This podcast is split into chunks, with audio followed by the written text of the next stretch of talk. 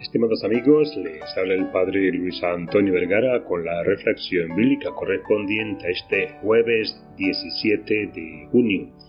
El Evangelio está tomado de San Mateo capítulo 6 del 7 al 15.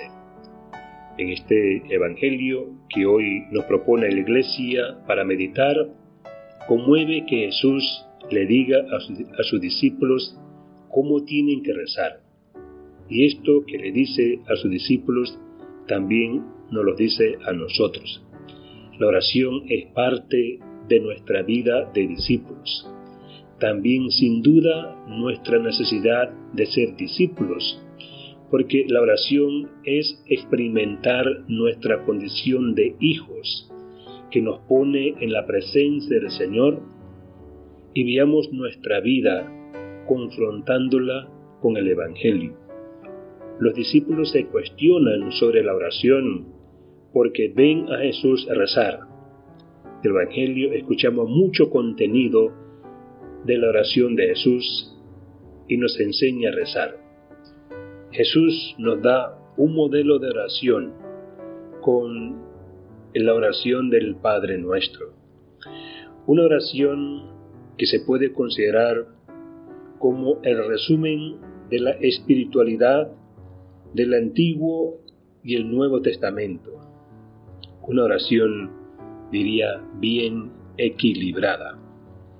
Primero, nos hace pensar en Dios, que es nuestro Padre, su nombre, su reino, su voluntad.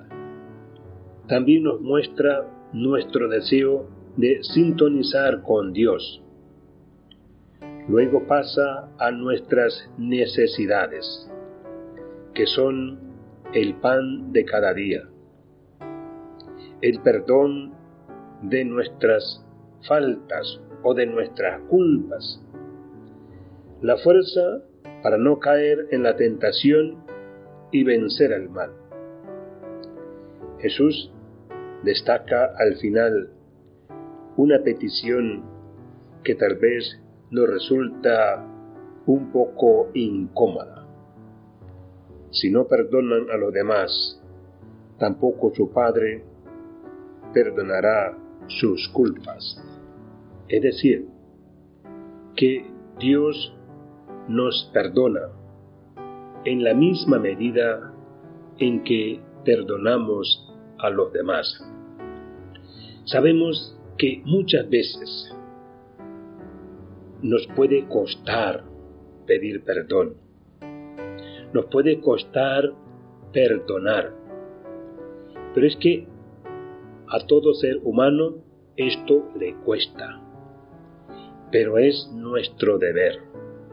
Como cristiano no podemos quedarnos con el rencor, con el odio, con tantas cosas que amargan mi vida. Mi deber es perdonar. Pueda o no pueda, me guste o no me guste, tengo que perdonar. Si no perdonan los demás, tampoco el Padre los perdonará a ustedes. Y esta es la medida del perdón. Que Dios les bendiga a todos.